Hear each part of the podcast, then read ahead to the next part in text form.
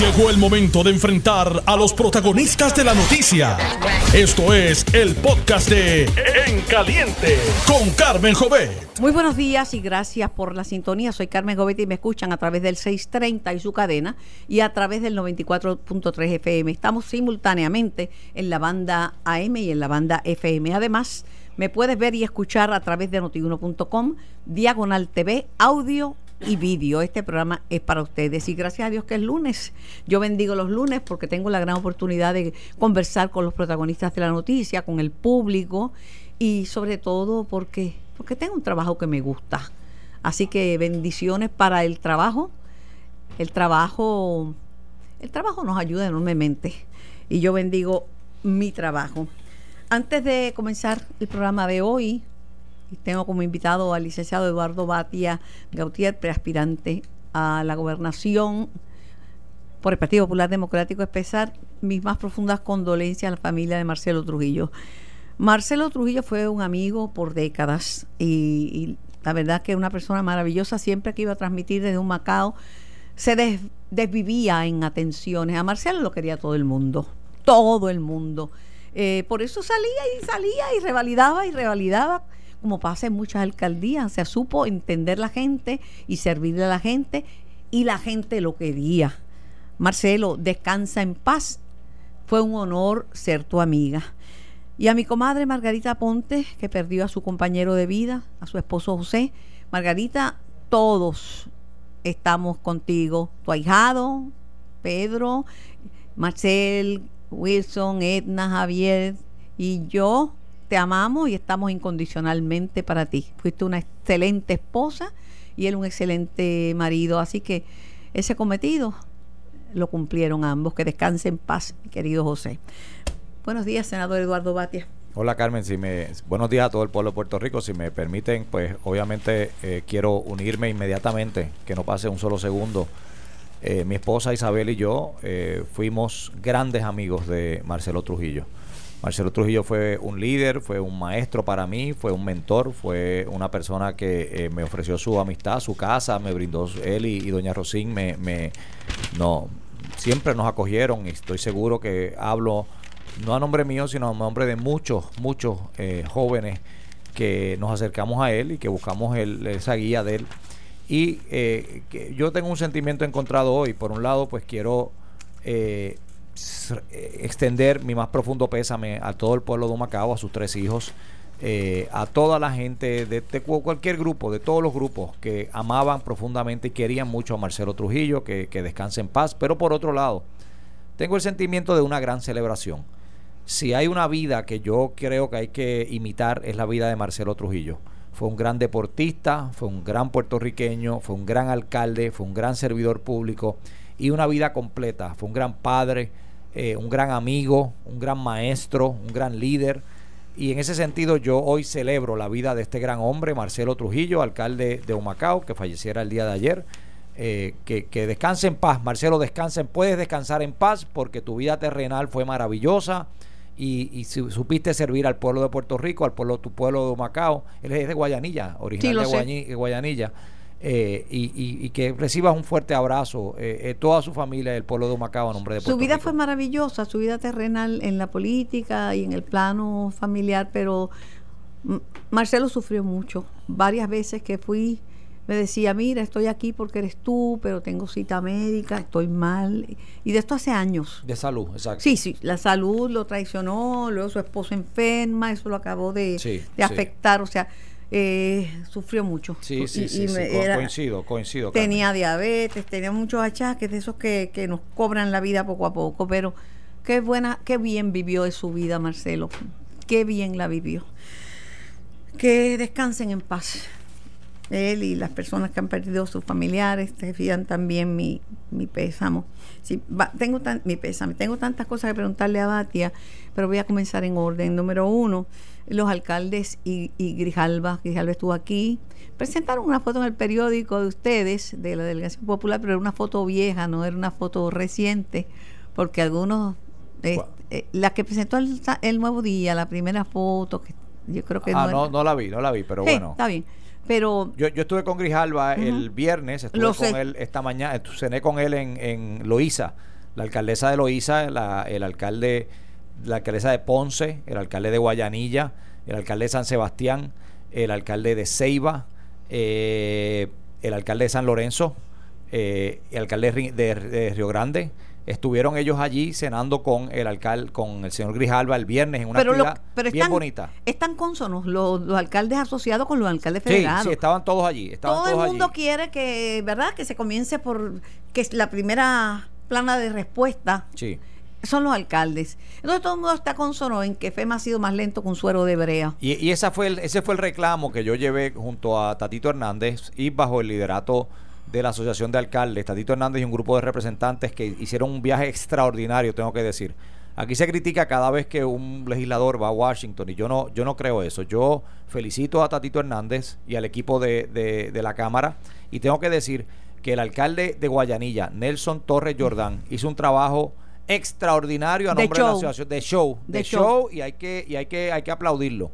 ¿Y tú sabes quién Y hace- Julia, y Julia Nazario, la de Eloísa, también fue allí y, y cuando le tocaba a ella representar, ella decía, esto no es un issue de varillas y de cemento, esto es un issue de seres humanos. E- Era est- el, el relato humano. Y Joe Román Y yo, Román. hace un bueno, tú aquí dijo mire vamos a unirnos aquí no hay alcaldes populares PNP aquí hay alcaldes Y- y- que salimos electos con votos de todos lados y tenemos que unirnos en yo, me- yo fui con ellos a ese viaje y si te puedo dar dos minutos sobre eso, Sí, Carmen. pero eh, antes quiero darle las gracias a, todas las- a todos los que participaron en el en el análisis del, del debate demócrata. Quedó muy bueno. He recibido felicitaciones hasta del Congreso. Eh, la participación de los congresistas, principalmente José Serrano y Daniel Soto, extraordinaria. Eh, el debate interesante por demás. Los dos pres- expresidente, presidente y expresidente del Partido Demócrata de Puerto Rico, Roberto Prats y Charlie Rodríguez, estuvieron muy bien, porque son sobre todo demócratas. Tatito Hernández estuvo muy, muy bien, porque acababa de bajar- bajarse del avión junto a, a Quiquito Meléndez, que es republicano, pero obviamente tiene sus diferencias. Sí. No, a- no le gusta Trump. También estuvo, eh, tuvieron extraordinaria participación Armando Valdés, Muy bueno. Pero y, y- y- Miguel Romero, esos dos se van a enfrentar en un debate. eh, si alguno de ellos, si los dos son los candidatos a la alcaldía por San Juan, y qué elegancia, qué decencia, qué decencia en el comportamiento y en el debate. Yo me fui, Eduardo, satisfecha. Satisfecha, allí también hablamos la petición de, de, de, los que estaban allí de que se debía hacer un, un debate. Decía, decía Roberto, ¿cómo es posible que ya esto van por el tercer debate y nosotros no, hemos- no nos hemos sentado a, a hablar, a hablar y, a- y- y todos tenemos ideas y todos tenemos, hemos hecho propuestas y todos tenemos un bagaje y todos tenemos trayectoria y hablamos de eso también. Tú dices debates de los candidatos a la gobernación del Partido Popular. Sí. Bueno, la diferencia es que la primaria de nosotros es en junio del 20 y la de ellos es en enero. Esa es la diferencia. O sea, va, va a haber, va a haber mucho tiempo para debate en el mes de marzo, abril, en febrero, marzo, abril. Yo creo que va a haber tiempo para debate y yo desde ahora te digo que claro que sí, en ese momento y yo estoy siempre dispuesto y la puerta está abierta siempre. O sea, llevo 20 años abriendo la puerta para tener discusiones democráticas importantes en el país y, y como siempre, pues la respuesta mía es claro que sí. Y eres debatiente y, y no tiene miedo al debate. Ninguno de los que están en campaña le tiene miedo al debate, pero eh, ciertamente la, la primaria de ellos es antes. Pero en Puerto Rico las cosas se complican y, y es bueno que la gente conozca a los candidatos no basados en prejuicios, basados en las propuestas. Eso es. La gente es lo que hace, Claro. la gente es lo que propone y cumple. Y, y la mejor carta, por lo menos en el, en el, en el, la presentación mía, y la, y la digo siempre y con el con la fuerza más grande del alma que me sale, es, es mi, mi, presentación para ser gobernador de Puerto Rico, Carmen. Es el trabajo que yo vengo haciendo, precisamente. Es enfrentar, retar las organizaciones e instituciones de gobierno y fuera de gobierno que no funcionan. En Puerto Rico hay mucho que está roto. Pero si no se reta, sigue estando roto para el resto de la vida. Yo reté a la Autoridad de Energía Eléctrica unos momentos. Yo reté que en, en Puerto Rico hubiera dinero para el sistema escolar, pero no había libros para las escuelas de Puerto Rico. ¿Y cómo va a haber dinero para las escuelas y no haber libros en las escuelas? ¿Qué es eso? O sea, yo he retado los sistemas en el pasado, alguna gente se ha molestado, Pero yo honestamente te digo, la razón de ser... De su propio partido. Sí, pero la razón de ser Esos mía, la razón de ser para yo estar aquí es precisamente porque hay que arreglar a Puerto Pero Rico. Esos si dos temas- Todo el que quiera arreglar a Puerto Rico se debe unir, del partido que sea, vamos Esos a arreglar dos a Puerto temas Rico. que usted menciona, que para mí son Los importantísimos. dos de- temas más difíciles de Puerto Rico es la educación pública y el tema de energía eléctrica. Son los dos temas más difíciles, aparte del tema de salud pública. Esos dos temas, eh, eh, uno de ellos usted trabajó con, con Larry Hammer, Sí. un trabajo a mi juicio extraordinario y además de trabajar ese, el tema de la educación coincidieron Eduardo Batia y Gautier, si no hay matrícula, ¿cómo vamos a tener Claro, pero- Eso pero- había dicho Boston Consultant. Pero yo, yo he estado, yo he estado, mi, mi, mi disponibilidad es lo siguiente, y es mi invitación a todo el pueblo de Puerto Rico. Si usted quiere arreglar los problemas de Puerto Rico, vamos a trabajar juntos. Del grupo que sea, del grupo de más de izquierda, de derecha, de arriba y de abajo y de todos lados. Todo el mundo podemos trabajar juntos en las respuestas a los problemas. Las respuestas a los problemas serios de Puerto Rico no tienen nombre popular o PNP, tienen nombre puertorriqueño. Pero hay que trabajarlas y hay que dejar la tendencia de alguna gente de llamar al Congreso y decirle resuelven todo desde allá porque tampoco es así.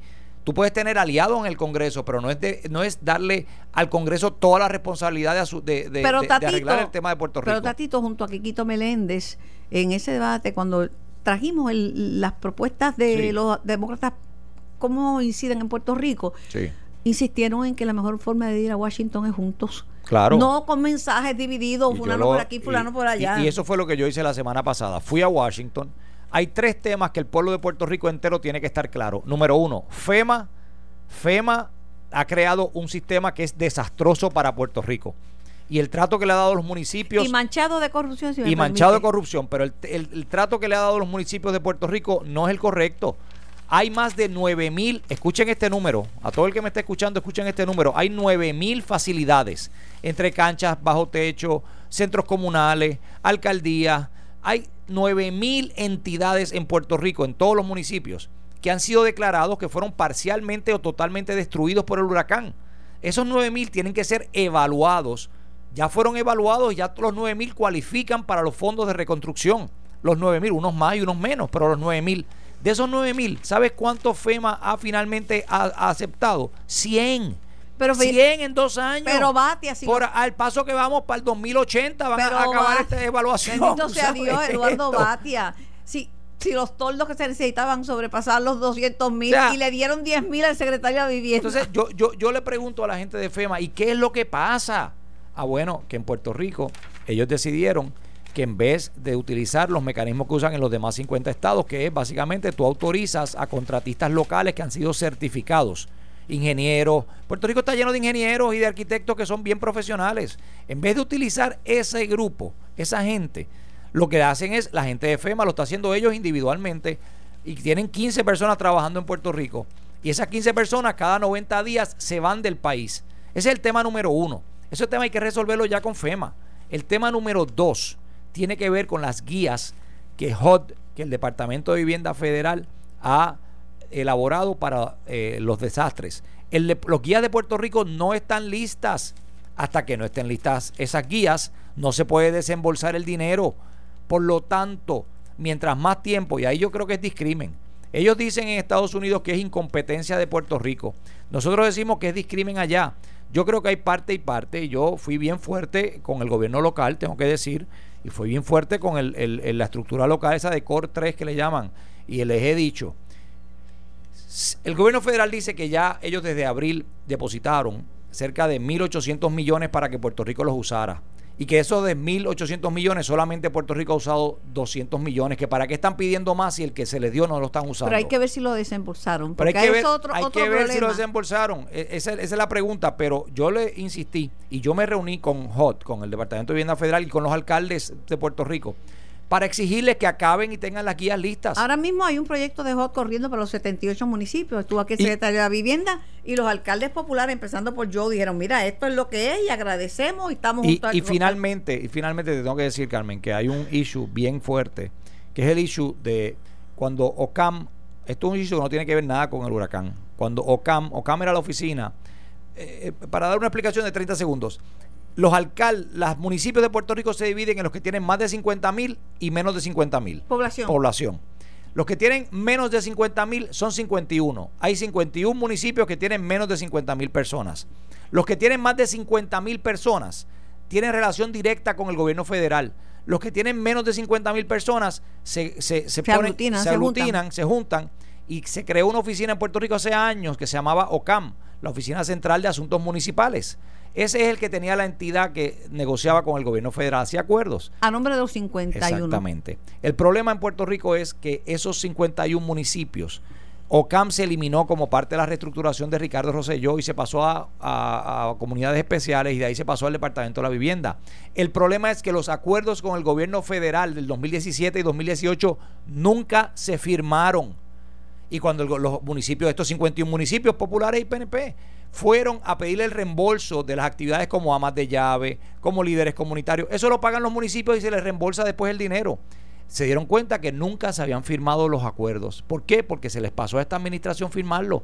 Y es un- ese es un asunto total de incompetencia. Pero Batia, ahora hay Y ahora lo que estamos tratando de ver es si se puede lograr retroactivamente, tratar de ver si se corrige este problema a nombre, y, y de cuánto estamos hablando, no es una cantidad que el mundo se vaya a caer, pero para los municipios pequeños es mucho, es cerca de 400 mil dólares por municipio que ellos han pagado por personas. Pero el presidente del. Senado le dio un millón a cada municipio. Sí, pero le quitó 350 millones. O ¿El sea, Senado? eh, sí, no, no, la- por Eh, legislación, por legislación.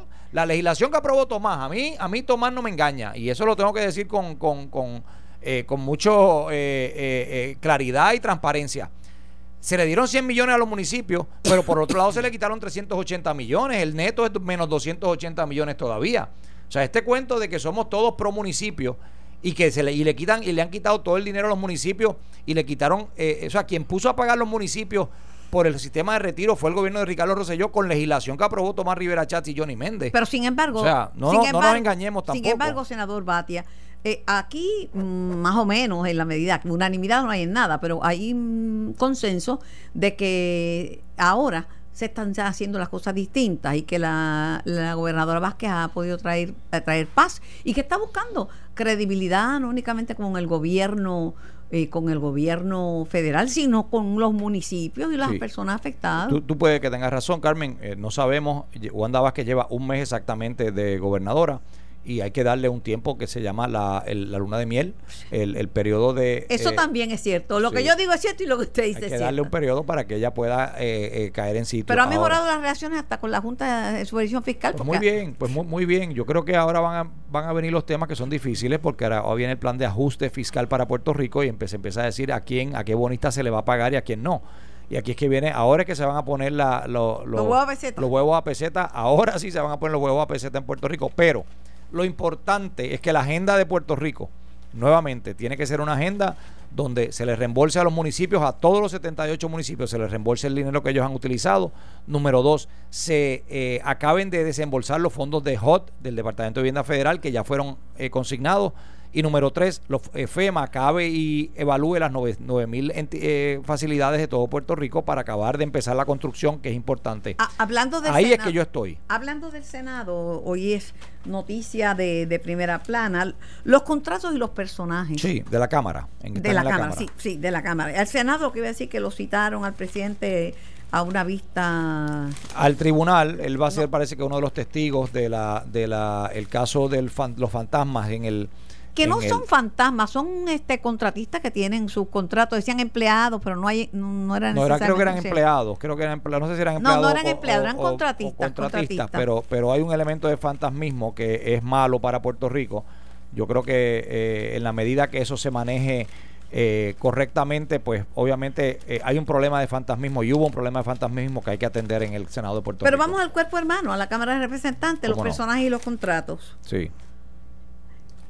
¿Qué le parece a usted esa información de primera plana? Pues Mira, yo eh, soy de los que creo, y te soy bien sincero, yo soy de los que creo que eh, de lo que debe ser una práctica profesional seria, que debe ser que tú tengas contratistas, tengas contratado a personas en, el, en Cámara y Senado que trabajen siempre y cuando no se abuse de eso. La pregunta es, que es lo que hace el artículo del Nuevo Día, pregunta si eso se ha abusado. Y la respuesta puede ser caso por caso, sí o no. O sea, hay, hay personas que, que, que sí eh, en el caso específico de la Cámara de Representantes, aparentemente han abusado lo que es el derecho que tienen algunos legisladores y el presidente de la Cámara de contratar a personas afuera de, la contratación del, Capitolio. Ahora, si te digo lo siguiente, Carmen. Este, este ejemplo o este, esta modalidad de tener esta, esta modalidad de, de tener eh, contratistas y personas contratadas en la Cámara de Representantes y el Senado de Puerto Rico es algo que es único en Puerto Rico. En los demás estados de Estados Unidos no se, no, no, no se utiliza eso. No se utilizan las contrataciones. En el Congreso, por ejemplo, Nidia Velázquez no puede contratar a alguien por contrato. O trabaja en la oficina de ella o no trabajas, pero no puedes estar por contrato. Esa modalidad no se presta, no, no, no, no, no se utiliza. Precisamente por el problema que hay de supervisión y precisamente por los abusos que ha habido en otros estados de Estados Unidos. Así que yo creo que sí, la pregunta que nos hace el nuevo día es la pregunta de levantar el tema de si debería haber o no contrataciones a nivel senatorial, a nivel eh, legislativo. Y en ese sentido, pues la pregunta es válida y yo creo que si el, la balanza pesa a favor de eliminar esos contratos, pues que así sea. Pero ah, es importante también decir eh, como dice el Papa Francisco, no es la mitad, sino toda la mitad. La verdad es que el presupuesto de la cama, de, de las cámaras legislativas es menos del 1% del presupuesto. Es menos ya. Es, menos. Entonces la gente se cree que el problema es la Cámara eh, o, el, Senado. Sí, eso es. El Ejecutivo tiene. Mira, en todos los países del mundo que hay Cámara y Senado, o que hay Cámara o hay Senado mayormente, en todos los malos siempre son los legisladores. Siempre, siempre, siempre, siempre, siempre, siempre, en todos sitios. Por eso traigo este dato. En el Senado de Francia, eh, una estadística que yo vi hace unos días, el Senado de Francia tiene 2% de aprobación. Es una cosa, es una cosa que es generalizada. Y yo en ese sentido no tengo ningún problema con eso porque yo lo entiendo. Porque, ¿Y lo ha vivido? Porque es donde ¿Y lo ha vivido? Porque es donde se toman las decisiones. En todos los países democráticos donde se toman las decisiones, en Estados Unidos en el Congreso. Pues la gente pidiendo en que Nueva York es la, gente pidiendo que se disuelva la legislatura y que sesionen un grave dos error, veces al año. Eso es un grave error, es un grave error. Esa es la representación del ciudadano. La representación democrática es ahí. Pero la gente está pidiendo que eliminen derechos civiles porque le están esos derechos civiles están cobijando a los malos. Y esas son las luchas que tenemos que dar como pueblo. Yo soy yo estoy a favor de los derechos civiles. He dado batallas a favor de derechos eh, de personas del mismo sexo. He dado batallas, grandes batallas a través de mi vida a favor de la mujer y de los derechos de la mujer. Eh, no podemos olvidar que hace menos de 100 años, menos de 100 años, la mujer no podía ni votar en Puerto Rico y hoy en día hay una mujer gobernadora. Y las leyes que había protectoras lo que hacían era discriminar contra las mujeres. Y la mujer no podía tener propiedad, la mujer no, no tenía, no, no, podía tener una finca a su nombre. O sea, aquí había una cantidad de leyes que eran unas barbaridades. Pero hoy todavía existen una gran cantidad de temas que no son los de hace 100 años, pero son temas que tienen que ver con el discrimen en contra Y el de la mujer es una agenda inconclusa. Es una agenda inconclusa y a la que yo me quiero unir y le digo a todas las eh, organizaciones que se unieron con la eh, eh, gobernadora que con mucho gusto no solo apoyo esa agenda, sino que es una agenda que hay que desarrollarla y que tiene muchas vertientes y que tenemos que buscar la forma de eh, lograr la concientización en Puerto Rico correcta para movernos a una nueva Hablando de la mujer, eh, hoy es la noticia, lo que está pasando, y necesito una opinión suya al respecto, en el tribunal, eh, con el caso del asesinato de, de Arelis Mercado. Se está mirando, claro, se ha convertido más que en una vista preliminar, regla 6, se ha convertido en el un, juicio, un fogueo para juicio, más que nada, porque está siendo televisada en un caso atractivo. Pero ¿Qué le parece? ¿Qué le parece a usted esto el, que... El, eh, pasado juez Irán Sánchez escribió hoy una excelente, excelente columna sobre lo mismo. Sobre ese tema en el Nuevo Día. Sobre lo que estoy diciendo. Exactamente. Y, donde él dice que una vista preliminar se ha convertido en un juicio.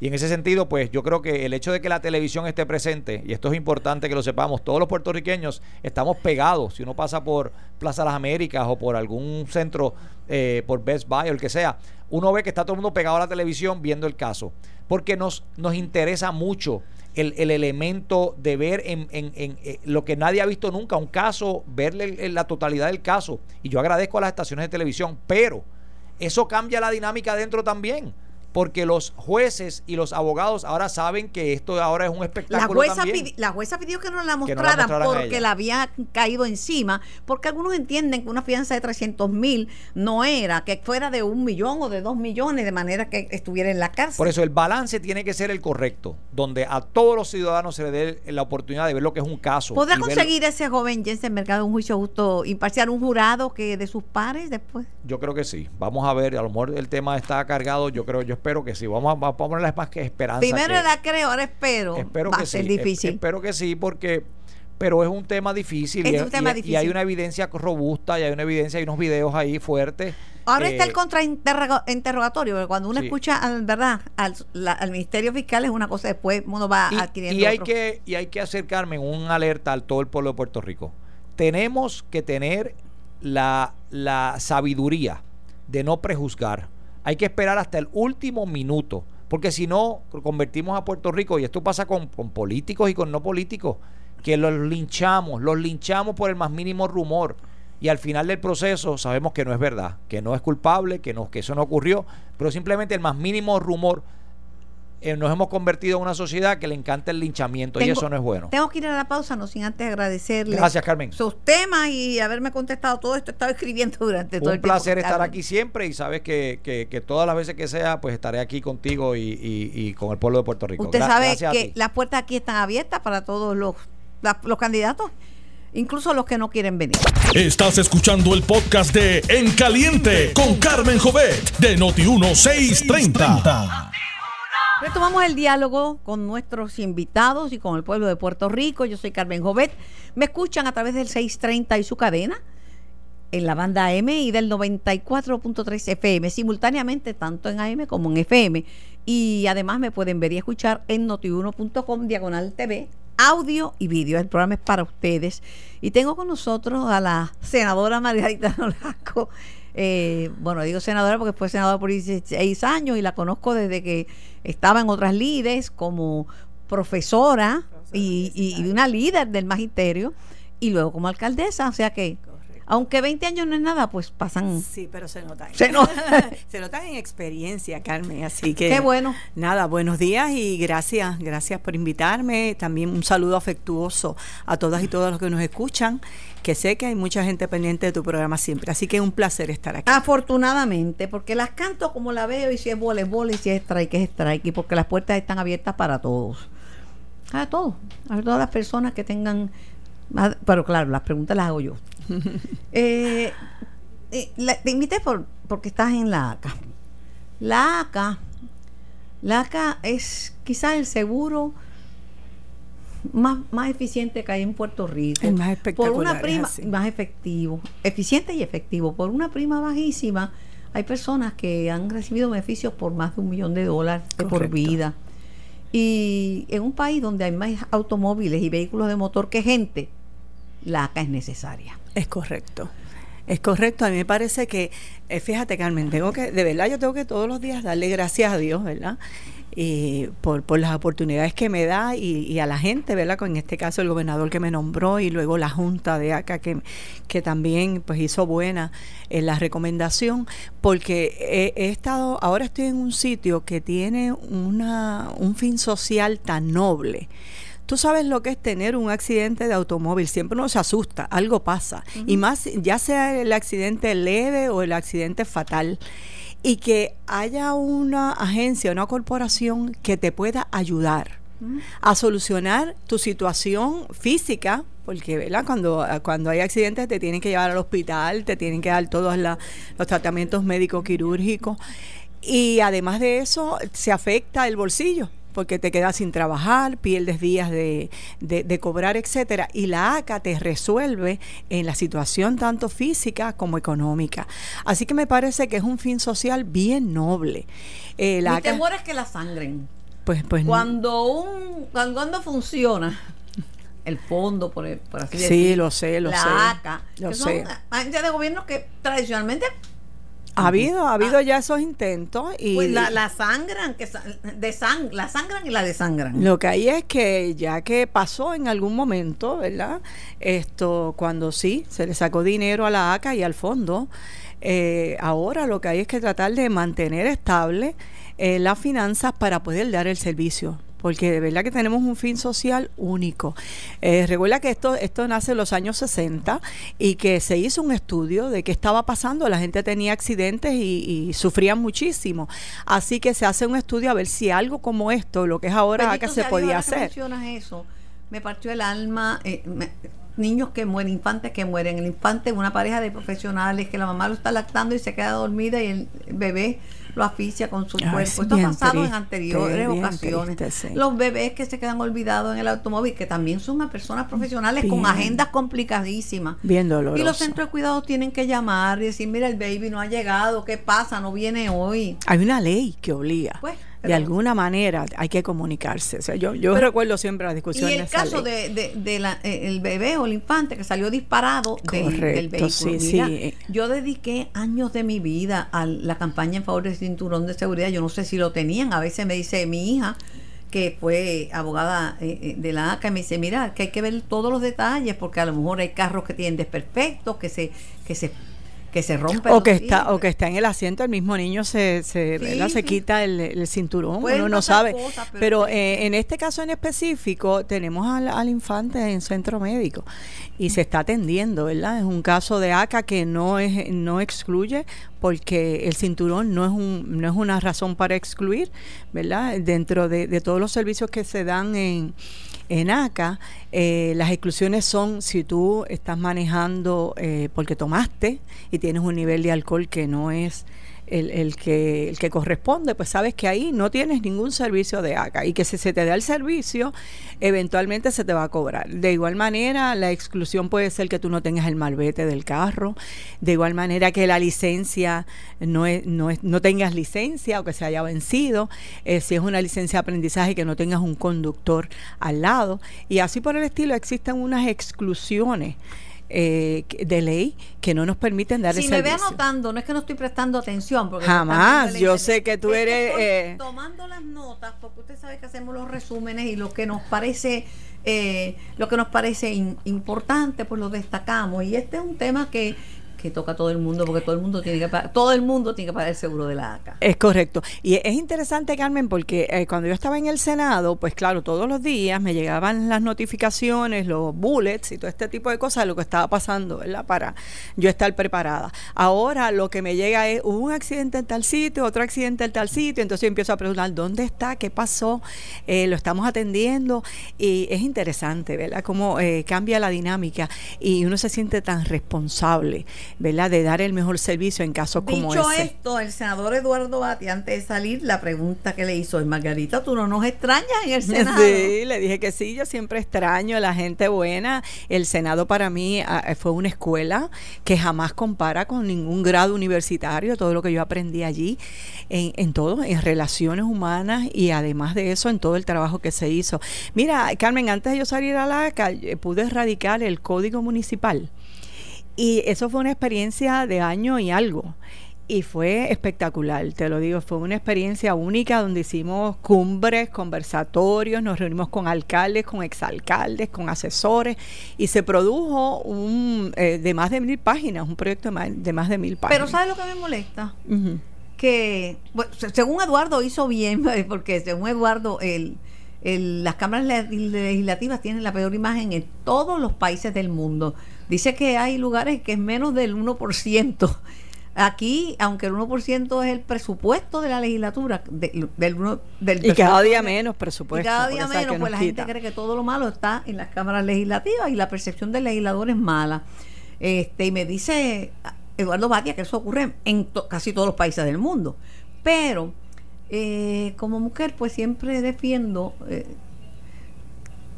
a las mujeres en el, en el servicio público pues tenemos una y en la política pues tenemos muy poca representatividad somos la mayoría pero Es cuántas correcto. mujeres hay en las cámaras legislativas y si se va a una eh, es un vacío porcentual altísimo Es correcto. Hubo un momento, Carmen, en que éramos el 33% cuando en el 2008, si no me equivoco, cuando estaba Lorna, eh, éramos, éramos, un grupo bien grande. Y todavía, mujeres. y todavía no. Eh, todavía tenemos un por ciento alto, pero no suficiente. La aspiración es que sea 50-50, ¿verdad? Para que haya igual participación. Pero mira qué bueno que tú estás aquí en un micrófono que puedes eh, decirle a la Llevo un ratito aquí. lleva un ratito. si no, pregúntele a Obed, llevo un ratito aquí. Decirle a todas las mujeres que sí que se animen, que se animen a buscar posiciones electivas en este caso, ¿verdad? Que puedan eh, competir y convertirse en senadoras, en, representantes, en alcaldesas.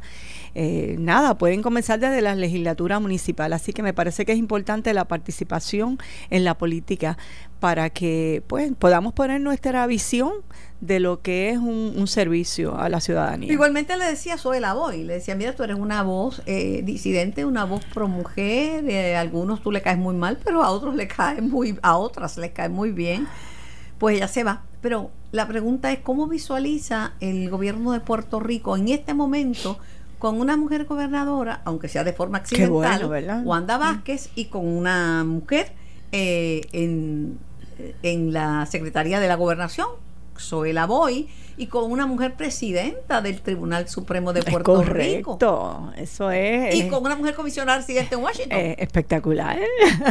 Me parece a mí que, es muy bueno, eh, ¿verdad? Yo, yo, por ejemplo, conozco a la gobernadora, una mujer eh, extraordinaria, íntegra, una mujer luchadora. En mi opinión, en mi opinión, ha logrado restablecer Oh, sí, la paz institucional, ha, mantenido estable, ¿verdad? Ha ido estabilizando, Pero dice Eduardo Batia que calme mucho ojo, que la luna de miel todavía no le ha terminado, lleva un mes, después vienen los momentos difíciles. Yo creo que ella ha batallado con muchísimos momentos difíciles en todas las posiciones que ha estado, ¿verdad? Desde, desde que era fiscal. Así que me parece a mí que ella puede con todo eso. Y de igual manera, me alegro mucho tener a mi compañera Zoela Boy como secretaria de Gobernación. Eso es bien difícil, es bien duro, ¿verdad? Es, mantener eh, en esa posición, es ser una facilitadora de lo que son las agencias de gobierno para que las Pero la aleja también de una aspiración legítima que era ser candidata a es correcto, es correcto. No va a poder hacer ambas cosas. No, ambas cosas no se pueden hacer definitivamente. Decidió servir. Exacto. Y, y, tener la experiencia y dar el todo por el todo en cada una de esas experiencias. Eso es uno de los derechos más grandes que hemos alcanzado las mujeres en el siglo pasado la capaz de decidir por nosotras mismas. Que nadie diga qué es lo que nos conviene o Correcto. Uno decide, ya decidió y esa es su decisión, hay que respetársela. Es, fantástico la libertad que tenemos para tomar esas decisiones. ¿Qué retos y dificultades enfrenta ahora en la ACA? Margarita Nolasco. Bueno, es bien interesante porque llevo 23 días, Carmen, en la ACA. Así que para mí. ¿Está injusta la pregunta? No, no, no. Para mí es como si llevase 100 días, te lo digo. En, lo que hemos trabajado, hemos en, todos los aspectos, en la, la misma transición, he ido conociendo cada una de, las operaciones y sé que, por ejemplo, uno de los aspectos que tenemos que, eh, trabajar arduamente es en mantener y fortalecer los servicios que estamos dando, porque sabemos que lo más importante es la persona que le servimos, ¿verdad? Esos que sufren los accidentes, el que nuestro personal siempre esté interesado en hacer eh, eh, esa tarea de la forma más eficiente. Hemos también, uno de los aspectos que creo que le voy a dar. Un, eh, muchísima atención es la parte tecnológica. Sabes que siempre desde que trabajaba en la universidad, eh, hemos buscado que haya tecnología en los sitios donde voy y que podamos, cuando yo llegué a la alcaldía había una sola computadora, ¿verdad? Cuando salí de la alcaldía pues ya teníamos bastante trabajada la parte de sistema. Ahora pasa lo mismo que eh, aunque tenemos muy buenos sistemas en ACA, tenemos que fortalecer esa área. Así que el área, el área de informática eh, tiene que ser fortalecida de igual manera con estos, eh, estas salidas adelantadas de la gente, los retiros voluntarios y los retiros adelantados. Perdimos alguna de nuestra gente que tenía la historia de la ACA, ¿verdad? Y me parece a mí que tenemos que fortalecer también un área de que tiene que ver con finanzas, la parte de finanzas, eh, buscar, ¿verdad? Dentro del empleador único que podamos reubicar allí contables y personas de interés en, manejar la parte de las finanzas del ACA. Es, es cierto, pero estamos en la época de la Junta de Supervisión Fiscal. Es correcto. Y entonces todo tiene cambiar, que cambiar y hay mucha preocupación de funcionarios que tienen la historia de la ACA, como tú dices, Margarita. Hablo con Margarita Nolasco, la ex senadora, ex alcaldesa, que ahora es la, la administradora de ACA. El, hay esos retos y las personas se tienen se tienen que acoger porque tienen miedo de perder su retiro. Es correcto, sí. Lamentable, ¿verdad? Bien, bien lamentable. Me parece a mí que después que uno trabaja, lo mejor es que pueda, tenga asegurado algo para poder. Pero para ti como maestra, le doy la, el saludo cordial a nuestro próximo invitado, el CPA, Juan Zaragoza. El, pero, este, eh, lo cierto es que por primera vez en muchos años, yo llevo un ratito en esto, ¿sabes? Un ratito. Policías y maestros, policías ahora a partir de octubre, maestros a partir de enero van a poder cotizar para sus seguros sociales, son un paso de avance. Eso es una obra de, del gobierno, ¿verdad? Una de obra de Ricardo Rosello. Ah. que estuvo como gobernador hasta hace poco y, me parece a mí los policías van a empezar el año que viene con cuatro mil billetes al mes que son buenos es correcto. Me parece a mí que es justicia para ellos que se exponen y que nosotros nos sentimos seguros de ver a la policía. Yo recuerdo en la última actividad que tuvimos con la policía que por cierto tenemos unos acuerdos con la policía, ACA y la policía, eh, para nosotros eh, mecanizar la parte de lo que son los informes de los accidentes. Así que cuando estuve con ellos, recuerdo que en mi, mensaje yo le decía, de verdad que me siento segura aquí, porque está la policía. Eso para mí ellos de verdad eh, significan seguro, significa seguridad si, usted tiene dudas sobre cómo funciona la ACA, tiene algún problema que le podamos ayudar a resolver, yo estoy para servirle. Me llaman a través del 787-758-7230. Si hay algo que no estoy preguntando y usted quiere saber, mire, podemos hacer el programa entre todos, ¿verdad? Pero cuando uno va en transportación privada, la ACA le cubre también, ¿verdad? El ACA cubre todo accidente de, automóvil, todo accidente. Hay accidentes. La gente decía, mira, si van en un Uber no les va a cubrir porque no les cubre. Sí, porque es que el auto paga un seguro, así que cubre a, no solo al dueño del auto, o al conductor, sino los pasajeros también. Inclusive más, Carmen, si tú vas cruzando y un automóvil te, ¿verdad? Te, te, impacta, cubre a la persona impactada, aunque, eh, aunque fuera cruzando alguna línea, ¿verdad? E inclusive si vas en una bicicleta, la bicicleta no te cubre, pero si te dieron con con un automóvil, sí te cubre y así por el estilo, ¿verdad? Todo lo que haya, eh, lo que involucre un accidente de automóvil es cubierto por acá, siempre y cuando, por supuesto, las exclusiones de las que te hablé eh, hace un rato, pues no estén involucradas. De todas maneras, eh, siempre se le da el servicio y lo que buscamos, Carmen, que me, parece... preocupa de las exclusiones porque si alguien está bajo los efectos del alcohol y hay un menor que se lesiona, ¿qué culpa tiene? no tiene culpa, ¿no? Esos son atendidos y entonces todo eso tiene una manera de, de, de verse, ¿verdad? Van a dejar el menor. No, jamás, jamás en la vida. Este, jamás en la vida. O sea, yo eh, todos todos son atendidos y entonces se maneja a través de uno de unos sistemas y unos mecanismos, unos protocolos que definitivamente todo el mundo es atendido. Inclusive si si se nota que después hay que devolver, entonces hay una parte que se llama recobro, ¿verdad? Que es la que si eh, no te tocaba, pues de alguna manera hay que devolver ese dinero, a veces a través de los mismos planes médicos eh, personales o a través del bolsillo de la persona que por haber manejado de forma imprudente, en este caso bebido, pues haya causado ese accidente. Si me permite, dejo saber al público que estamos en las redes eh, transmitiendo la notiuno.com, diagonal TV, audio y vídeo, transmitiendo la vista que se sigue, vista preliminar de, eh, en el caso del asesinato de Arelis Mercado contra se continúa hoy la vista contra Jensen Medina. Están el abogado defensor, el licenciado Gordon, está contrainterrogando al primer testigo de la defensa, el compañero sentimental de, de Arelis. ¿Están tratando de cambiar los muñequitos en la ACA? ¿Están tratando de, juntarlas con otras agencias o de quitarle los fondos o de quitarle poder? Bueno, hasta ahora eh, estamos revitalizando la ACA. ¿En, qué consiste revitalizar la ACA? Eh, por ejemplo, como te dije, los sistemas computarizados los estamos... Sí, la parte eh, tecnológica, porque en el gobierno la parte tecnológica es F. Ese sistema de internet, cuando dice, no, tienes que, puedes bajarlo por internet. ¿Y quién baja? Mi hermana estuvo los otros días para bajar una información. Me dijo que estuvo cerca de cinco horas en línea. Wow. Y al final yo le dije, contra, pero no seas masoquista, no te quedes ahí. Sí, no bueno. pudo, al final no pudo.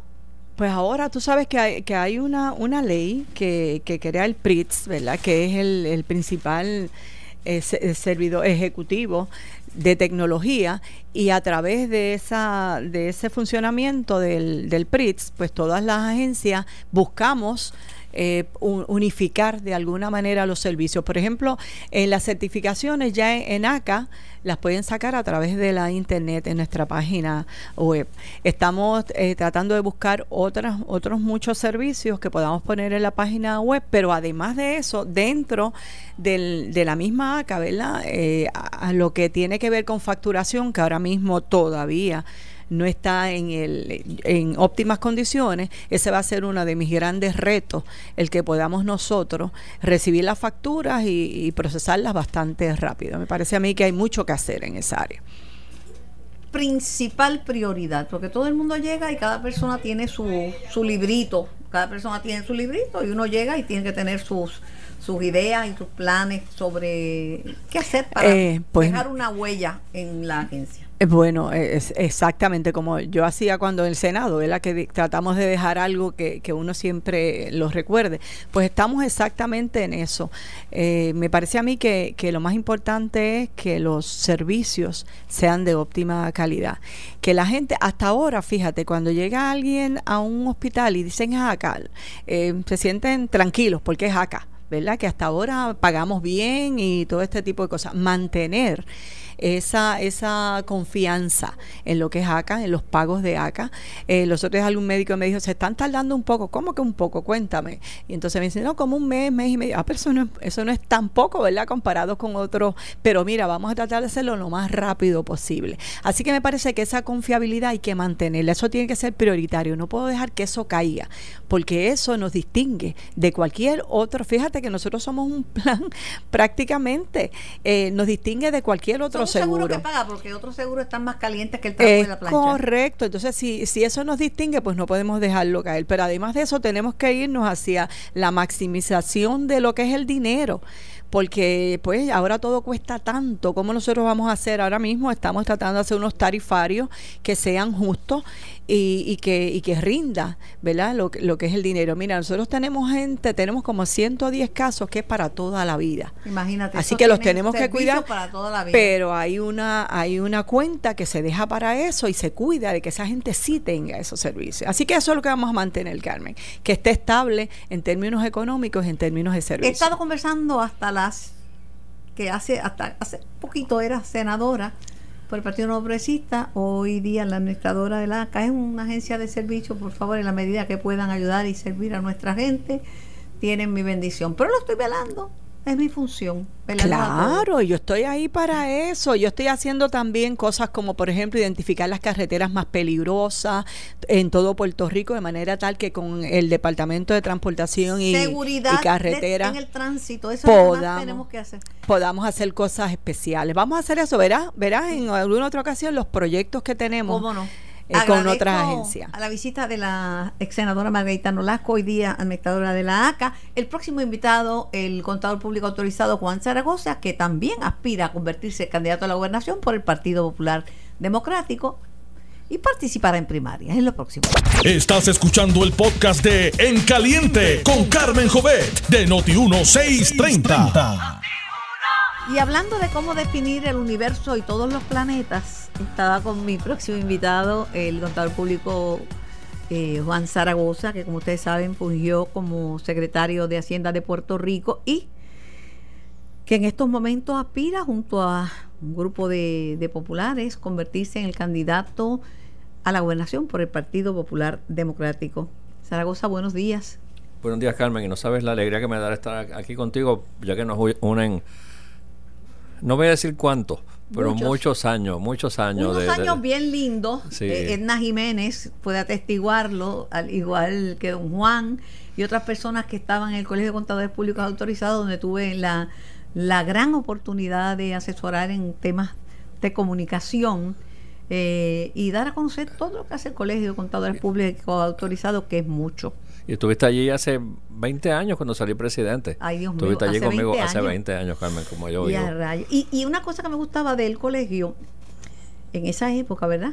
Porque hace tiempo que no estoy envuelta en la actividad del colegio, era que no, no se politizaban los issues. Sí. Uno sabía, yo me enteré que tú eres popular cuando Cuando me nombraron paciente. cuando te nombraban paciente Sí. y me enteré que Díaz Saldaña era PNP cuando te nombraban paciente. Si no, jamás me entero. Sí, sí, sí, era, era así, así mismo era. Eran unos tiempos, unos tiempos buenos. Siempre el Colegio de Contadores Públicos Autorizados y los contadores públicos autorizados tienen mucho que decir en un momento en que la crisis es económica. Sí, así, así mismo es, así mismo es. Pero antes de entrar en, en, Sí. en- temas, déjame ¿verdad? aprovechar la ocasión para, para dar un más sentido pésame a, la- a a los hijos y las hijas de, de, de Marcelo Trujillo, el alcalde de, Macao. de, de Humacao, eh, un hombre de pueblo, un hombre con un historial interesante. Él llegó ma- maduro a la alcaldía, este, Peinando de- canas. Peinando canas después de haber, eh, eh, pues, de haberse ganado la vida en diferentes sitios. Yo creo que eso fue un gran activo, porque llegó ya con un bagaje y una experiencia, este, y es de esos alcaldes que vivirá siempre, por siempre en la memoria de, de, de su gente, del pueblo. Así que mi, un abrazo fraternal a la familia. ¿Cómo se presenta ante el país y ante el pueblo popular Juan Zaragoza? Pues se presenta de esta manera, diciendo, ven a mí el tipo, el individuo que estuvo en Hacienda, que le metió mano a, a problemas serios, que habla straight, o sea, que habla claro y que peina canas. Fíjate, ese es un buen, sí, es un buen resumen, un buen resumen. Eh, eh, también cuando me presento, pues atiendo de forma directa un planteamiento que me hacen, interesantemente, de que me, me preguntan si soy popular. Sí, sí, porque como realmente no vengo a través de la estructura, o sea, nunca he sido legislador municipal, nunca he sido alcalde, nunca he sido legislador, sí estuve en el Ejecutivo No viene un- de, de la política de, profesional. de la política profesional. Pues sí, y oye, legítimamente la gente me hace la pregunta, pero pues, es que uno no tiene que venir de ese mundo para ser popular. Allá afuera, de hecho, la mayoría de los populares que están allá afuera no vienen de ese mundo. Este, pues yo vengo y tú sabes, mi, mi historia, yo vengo de una familia, el viejo mío era billetero, ahí en, en Caparra Terra, una familia humilde que echamos para adelante, entré a la Yupi, como mis hermanos, mi hermana Hilda, este, en esa, en ese Puerto Rico, este, en, en- en ese San Juan, en esa época, y estoy seguro, tú que eres de Mayagüez, en ese Mayagüez de la misma forma, donde los viejos le decían a uno, si no te metes drogas, si trabajas fuerte, si estudias, vas a echar para adelante. Como que dos más dos son cuatro, como que dos más dos son cuatro. O sea, Yo soy de ese mismo linaje, puedo decir, de ese mismo background. No el linaje, porque es el linaje de la pobreza, pero bueno, ya no. Ya no, hay garantía de que si tú No. estudias y te preparas vas a salir de la sí, pobreza. es terrible. Estoy seguro Los que- abogados están desempleados, 32% Sí, de los yo bufetes estoy cerrados. seguro que si tú vuelves a, a don- a tu barrio allá en Mayagüez y yo vuelvo acá, por ahí por la Gabriela Mistral, y paramos a cualquier muchacho o, o joven o muchacho o muchacha de 12, 13, 14 años y le preguntas qué tú quieres hacer en el futuro, la mayoría te van a decir que se van a ir para Estados Unidos. Ya. Y en la época de nosotros, nosotros teníamos grandes sueños. Sueños que muchas veces no compaginaban con nuestro, nuestro, nuestras raíces, ¿verdad? Pero No estaba el país en quiebra. No estaba el pa- país, pa- exactamente. Para empezar. Y había habido huracanes, pero nada, ningún monstruo como María. exactamente. A propósito, eh, Sammy, no te no olvides de Ramón Cao. Ramón Cao tiene un estudio bien interesante- interesante que dice que vale la pena quedarse en Puerto Rico porque es más barato vivir en Puerto Rico que en otras ciudades americanas. Ah, mira qué interesante. No, no, todo lo que te- yo empiezo leyendo las páginas, el periódico de atrás para adelante, con lo económico primero. Pero Pero entonces, volviendo a lo que me decía, ¿cómo me presento? Pues sí, soy popular, este, tengo un compromiso con el país. Y volviendo a esto de la esperanza, realmente, Carmen, eso es lo que me mueve. Porque la gente me dice, lo mismo que me planteaba cuando me fui para Hacienda, pero ven acá, si tú tienes una oficina, eh, has sido, estás bendecido por el Señor, has sido exitoso profesionalmente, te va bien, este, ¿por qué te quieres meter en estos líos? Y es que yo necesito, eh, tengo, tengo la necesidad, ¿verdad?, de, de, devolverle al país algo de lo que me dio a mí. Este, y yo quisi, yo tengo una hija solamente, ¿verdad? Pero quisiera que esos jóvenes Lo en de solamente Rico. quita, porque tener una hija es mucho Sí, ya. es mucho, es mucho, sí, una hija es...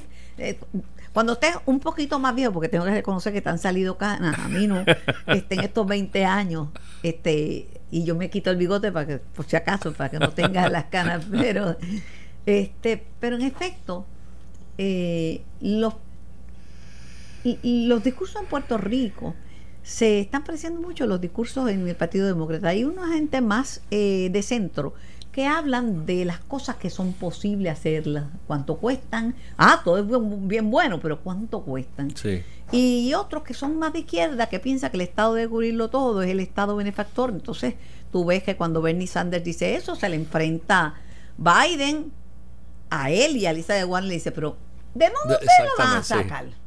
Sacar? Sí, sí. No, y todo ese- se reduce a números. Sí, no, y eso es parte de lo que yo traigo al discurso, ¿verdad? Porque es que como, pues tú mu- muy bien decías al principio, yo vine de Hacienda, entonces estuve en Hacienda, de hecho estuve dos veces, ¿verdad? En el último cuatrienio de Hernández Colón y, y ahora con García Padilla.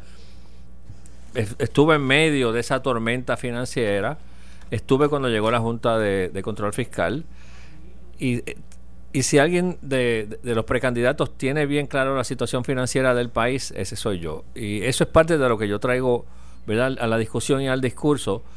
Esa, por llamarlo así, ¿verdad? esa sensatez de decir, mira, aquí tenemos mucho que hacer, pero también hay que considerar que hay una realidad económica, ¿verdad? Eh, no tanto en esa dinámica de, de republicanos y demócratas, que en la cosa de los republicanos es más un hecho filosófico. Sí, pero acá en los demócratas también tienen mucho de izquierda versus personas de Sí, centro. sí, sí. Y entonces, pues, parte de lo que yo traigo al discurso es que, como tú sabes, pues yo le hablo claro a la gente. Si hay, hay, si no hay, no hay. Hay muchas cosas que de Pero Puerto estás, Rico... no tiras hacia la izquierda, estás hacia el, más hacia el centro. Sí, sí, estoy más hacia el centro. eh, eh, o sí, pero principalmente soy una persona realista. Tú sabes, impactado porque estuve en medio Con de la la... filosofía de que la gallina vale 20 reales. ¿verdad? Exactamente, oye, y de que uno, uno, uno eh, extiende la sábana hasta donde llega. Sobre Wanda Vázquez, eh, hablaba con Eduardo Batia, también precandidato a la gobernación, y me decía, le decía, pero el consenso es que ella ha podido traer, traer paz. Y me dice, sí, pero ya mismo se le acaba la luna de miel, porque lo que lleva es un mes. Ella ha dicho que es independiente, que no es política y que la estadidad no es una prioridad, aunque de momento la estadidad pues fue una prioridad porque pidió Sí. un plebiscito de estadidad, sí o no. Pero, ¿tú cómo la ves, Juan? Hablo con Juan Zaragoza, quien aspira a ser el candidato del Partido Popular Pues mira, a la gobernación. Yo, yo creo que hay que darle tiempo al tiempo, que a veces nos apresuramos a juzgar bien o a juzgar mal a la gente. Este, la gobernación es una tarea que no es cáscara de coco.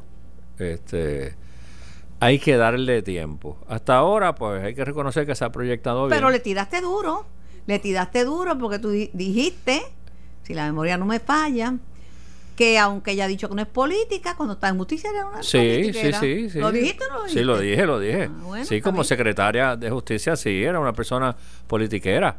Este, pero también te digo que en esta gestión que está haciendo ahora, en cierta forma me ayuda a mí. ¿Por porque, qué? porque ella está un poco practicando lo mismo que es mi punto de venta como candidato. Fíjate que ella se está proyectando como una candidata no política.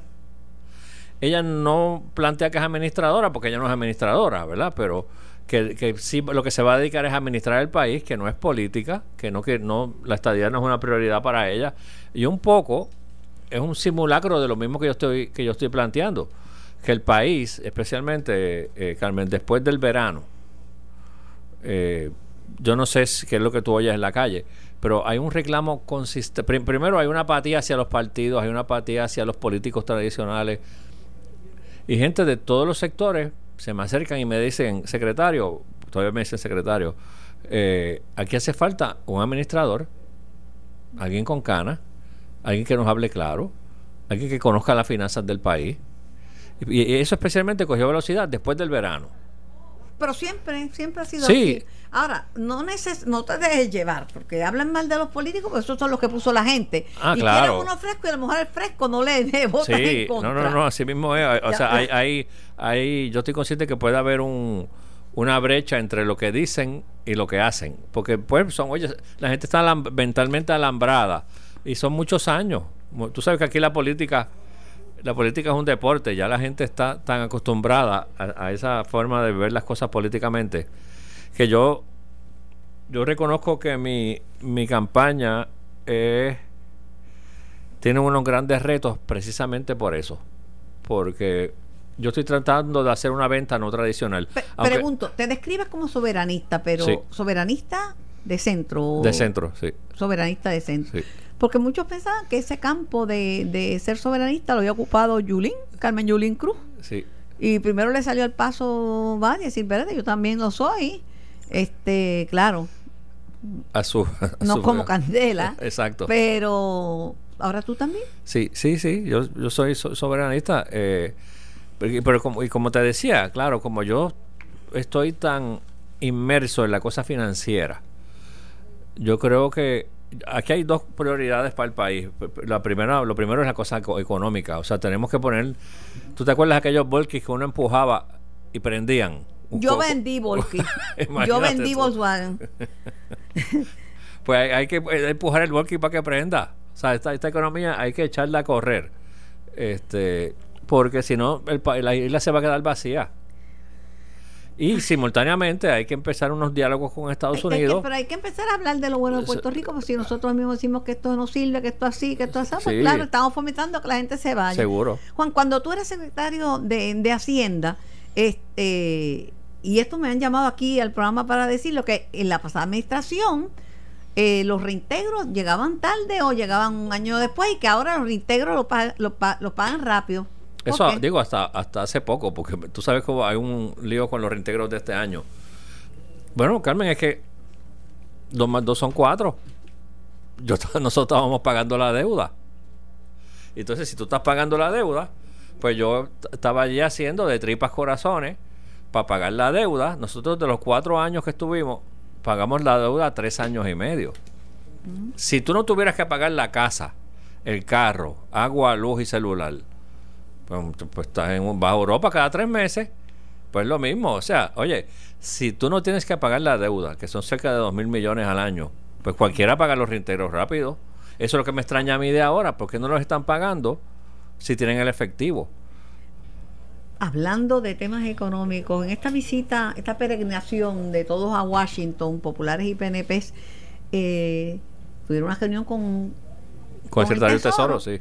Y lo que le dice que hay que, como parte de la reforma, porque cuando aquí nos da catarro, allá, ah, aquí nos da pulmonía doble, allá es porque hay un catarro. Cuando estábamos eh, estaban hablando de eso, resulta que le dicen, mire, esto es parte de la reforma contributiva federal y hay que, que eliminar esos arbitrios. Yo pensaban que pagaban poco por un 4, porque las ganancias son... Sí, pero un 4 en las ventas, Ajá, que no es lo mismo un 4 en el neto. ajá. Son 4 en las ventas, mucho más que un 4, mucho más que un 4 en Por el eso, neto. pero- O sea, son 2 mil billones de pesos, eso no es cascara de coco. Sí, pero podían pagar un poquito más. Puede ser un 10%, pero eh, aparte de eso, ese es un cantazo, porque Sí. dos mil millones son dos mil Sí, es que es, es una situación, Carmen, que desde que ese impuesto desde que se aprobó, pues y, y esto ha salido bastante en la prensa en los últimos días, pero en esencia es el tipo de impuesto que aunque se paga a Hacienda de Puerto Rico, como la- las empresas lo pueden reducir de lo que pagan en Estados Unidos, pues a fin de cuentas el que paga acaba pagando el ticket es el americano, el gobierno americano. Y entonces, pues, eh, el Tesoro Federal, pues miró para el otro lado y nos dio gabela, pues sigan ahí, pero oye, eso pues es temporero. pagaron la, de- la deuda, pues tenían los dos mil millones. Estos no están pagando la deuda, pero le va a quitar dos mil. Si me permite, Seguro. estoy hablando con Juan Zarosa, tenemos que pasar al tribunal donde se está viendo la vista preliminar en el caso eh, contra Jensen Medina por el asesinato de Arelis Mercado. Señor director. Sí, Jerry, adelante. Sí, eh, buenos días Carmen y buenos días a los amigos oyentes. En efecto, estamos aquí, a- apenas eh, acaban de recesar la jueza María Teresa Rivera Corujo decretó receso ante pedido del testigo. Esta vez, en medio del interrogatorio, el licenciado Jorge Gordon eh, le estaba expresando, estaba preguntándole al testigo si eh, quién empujó primero a quién, si fue que Arelis empujó primero a, en este caso a Jensen, o fue Jensen quien empujó primero. El, testigo exclama, él le empujó primero, cuando entonces retrocede en el video ante el pedido de la jueza, para ella entonces acercarse al monitor donde se está proyectando, pues eh, la jueza comienza a observar y ahí él sin que le preguntaran, digo, es, ahí la, ahí la empujó por segunda vez dejando entonces en evidencia al testigo queriendo explicar que el, el acusado Jensen o el imputado empuja a Areli dos veces, después de esa segunda vez, es que entonces Areli lo empuja a él. Ante esa situación, él de inmediato se tapa su rostro, baja su cabeza, se pone frente al podio que está visiblemente afectado. Ahí entonces le procede a preguntar la jueza y también el licenciado Gordon si puede continuar.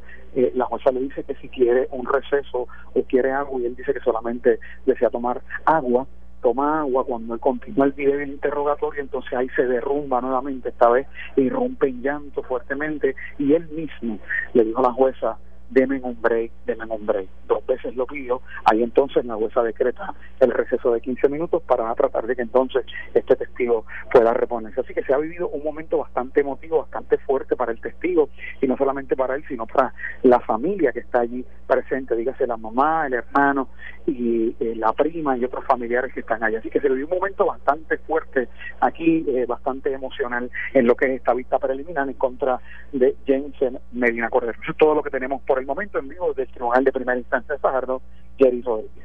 Jerry, volvemos a conversar eh, tan pronto podamos y tan pronto tengamos más que comentar sobre esta vista que se va a tardar un ratito. Retomo el diálogo con el amigo Juan Zaragoza, con todo el público autorizado que aspira a convertirse en el candidato del Partido Popular a la a la gobernación. Tú, no tienes, ningún temor a debatir, ¿verdad? Que si se organiza, organizamos un debate entre los candidatos a la primera, tú no tienes ningún No, no, no, al contrario. Ok. Pero déjame terminar con lo del 4%. Es un golpe grande porque eh, el Tesoro, que oye, que ya venía enviando señales de humo desde el principio. Mira, tú sabes, esto debe tener fecha de defunción. Entonces ahora mismo hay un debate porque surgió en la prensa hoy que el secretario del Tesoro dio seis meses. La gente, de, los funcionarios del gobierno dicen que eso no surgió de la reunión. Pero sean seis meses o sean dos años. Es un golpe grande. Es un golpe grande. Lo que y, es, un, es algo que toma tiempo porque tú puedes pasar una legislación haciendo lo que tú quieras, pero todas estas empresas tienen decretos de exención contributiva. Claro que sí, pero también tenemos que eh, ver, los populares también tienen que fijarse en esto, que donde manda capitán no manda marinero. Las decisiones que se toman en Casablanca y en el Congreso ah, van por encima de decisiones que se toman Seguro. aquí. Lo mismo pasó con la 936, aunque decían, no, eso fue el PNP que lo quitó. el PNP no tiene poder para alterar el Código de Rentas Internas Federal. Tampoco lo tiene ahora ni los populares para enfrentarse a una decisión de esa magnitud, sea buena o sea mala para Puerto Rico. La política es local y a ellos y sus constituyentes les conviene. Y nos pasó con la 936 que nos dormimos. Tuvimos 20, 20 y pico de años con esa sección. Le sacamos el jugo. Y se acabó y se acabó. Y se acabó y nos quedamos. Lo que hay que recordar, Juan, es que la fuerza está en el país y que debemos desarrollar el país. Estoy de acuerdo contigo. Estoy de acuerdo contigo. Pendiente de las ayudas y de las dádivas hasta que se hasta que se harten hasta que se harten. Hay otro tema que no puedo dejar de, preguntarte, esto, el tema del impuesto alimentario. Eso debe hablando, es como el, almacén, el almacén de Hernández Colón. Que me acuerdo, me acuerdo. Sí. ¿Te acuerdas del almacén? Sí, sí, sí, sí. Pero eh, teníamos, tenía un, el super almacén. Eh, tenía, el, almacén de. Eh, no, era el super Tenía un nombre, no era el almacén pelado. Sí. Pero era eso mismo, tener donde el inventario, porque es una isla. Sí. Mira Bahamas, mira Bahamas, mira Puerto Rico tras María. Pero lo que yo veo que tienen que tomar una decisión, porque tú no le puedes decir a los alcaldes, sí, te lo vamos a dejar porque sabemos que ustedes están en la prangana. Y a los comerciantes, sí, se lo vamos a quitar porque sabemos que es injusto. ¿Alguien? no le puedes decir nada. No, Exacto, no. Oye, y también en realidad, Carmen, este, los municipios, con sus virtudes y sus defectos de los alcaldes, etcétera, etcétera, los municipios, en la mayoría de los pueblos, son el mayor patrono. Así es. Eso no es. Entonces, tú quitarle, no sé si son 280, 300, 320 millones Este, yo creo que lo que hay que encauzar es o sea, buscar una- un sustituto y hacer una transición que vaya poco a poco. Porque es que. Pero Juan, yo no sé si tú estás de acuerdo conmigo, pero yo creo que el gobierno debe ser más pequeño y la empresa privada más grande. Sí, sí, estoy de acuerdo contigo. Lo que pasa es que engordamos ese puerquito tanto y tanto y tanto y tanto que no lo puedes matar de momento. Pero no, pero hay que hacer una transición a salir de modelo de dependencia, porque tú nunca has sido dependiente del gobierno, ni siquiera cuando eras secretario de Hacienda, ni yo tampoco, y venimos No. de la extrema pobreza. Sí, no, yo tengo una empresa, yo tengo cuarenta y pico de empleados y yo no tengo ningún incentivo de subsidio del gobierno. eso, y por tú eso. tienes tus negocios y tus cosas y eso pero ha me sido a- quita, el gobierno me quita. Claro. Sea, pago más en contribuciones que lo que debía. Eh, la Junta de Supervisión Fiscal y el presupuesto y el derecho a los puertorriqueños a gobernarnos. ¿Qué hacemos con ese muñequito?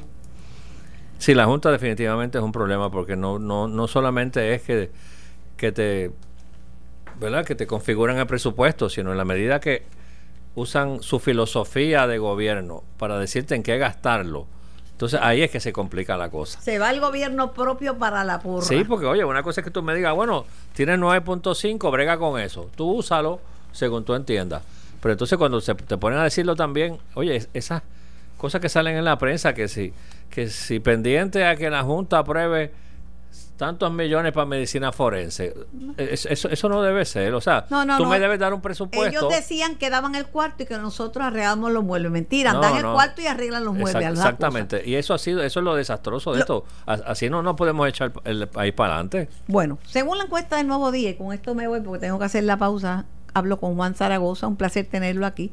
Eh, conozco de 20 años, ya me lo soco en cara, pero yo me veo más joven que él por mucho. Pero aparte de eso, Juan, este, tenemos una situación en Puerto Rico bien difícil. La gente quiere progreso. Pero aquí tenemos que la encuesta del nuevo día dice que la que tiene más posibilidad de ganar esa gobernación, la- esa primaria es Carmen Yulín Cruz. Yo creo que quien no puede lo menos no puede lo más. Y como alcaldesa, en mi opinión, puede haber que, quien diga que no, pa- mi- pa- yo vivo en San Juan y no me parece que ha sido una buena alcaldesa, pero ¿cómo te sientes tú pensando que esa carrera la tiene Yulín? Fíjate, yo no, no, no- he visto la, no, he visto la encuesta. Sí he visto encuestas donde ella sale al frente, he visto encuestas donde sale Bati al frente. Este, yo creo de nuevo que este país lo que necesita es un administrador y, y que sepa de finanzas, que tenga ganas, que esté dispuesto a tomar las decisiones difíciles.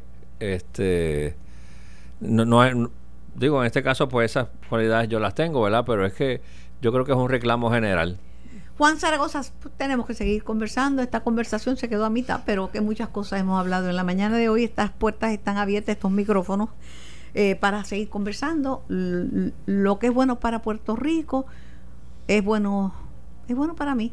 Puerto Rico primero. Así mismo. Gracias, Juan. Gracias a ti. Estás escuchando el podcast de En Caliente con Carmen Jovet de Noti1630. Le doy la más cordial bienvenida a la legisladora por el Partido Nuevo Progresista, representante de la Cámara, Lourdes. Lourdes Ramos. Buenos días, Lourdes. Muy buenos días, Carmen, para usted y para todas las amigas y amigos que están en sintonía. ¿Todo bien en la salud? Gracias al Señor, mejorando poco a poco. Bueno, lo mejor es un día después del otro. Exacto. Y la, la posibilidad de mejorar la tenemos todos. Amén. Claro que sí. Y todos somos vulnerables y todos nos enfermamos y todos pasamos momentos difíciles. Hoy mi corazón está bien triste con la pérdida del esposo de mi comadre, Margarita Ponte, José, gente que ha sido conmigo, pues, pues comadre. Comadre eh, ayudante en la crianza de ese hijo que, que bautizaste.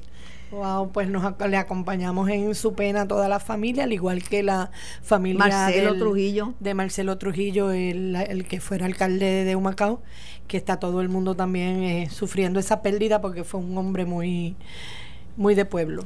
Los populares están contentos, eh, tienen esperanza en, en ganar la gobernación porque ha río revuelto ganancia de pescadores. ¿Tú qué opinas, Lute? Pues yo no sé por qué están contentos, porque ellos no saben lo que van a hacer con Carmen Yulín. Carmen Yulín no representa el ala conservadora del partido, al contrario, es de izquierda y la mayor parte de los miembros del Partido Popular son de centro o de derecha. ellos tienen una confusión de espíritu Pero de, un- pero de cinco candidatos, solo una es de izquierda, los demás son, son de centro. Pero en una primaria molesta porque divida y vencerás. Y entonces podría ocasionar problemas a que salga un candidato de consenso dentro de los populares. Ahora mismo salió de aquí el señor Zaragoza, pues que está haciendo su trabajo, está visitando.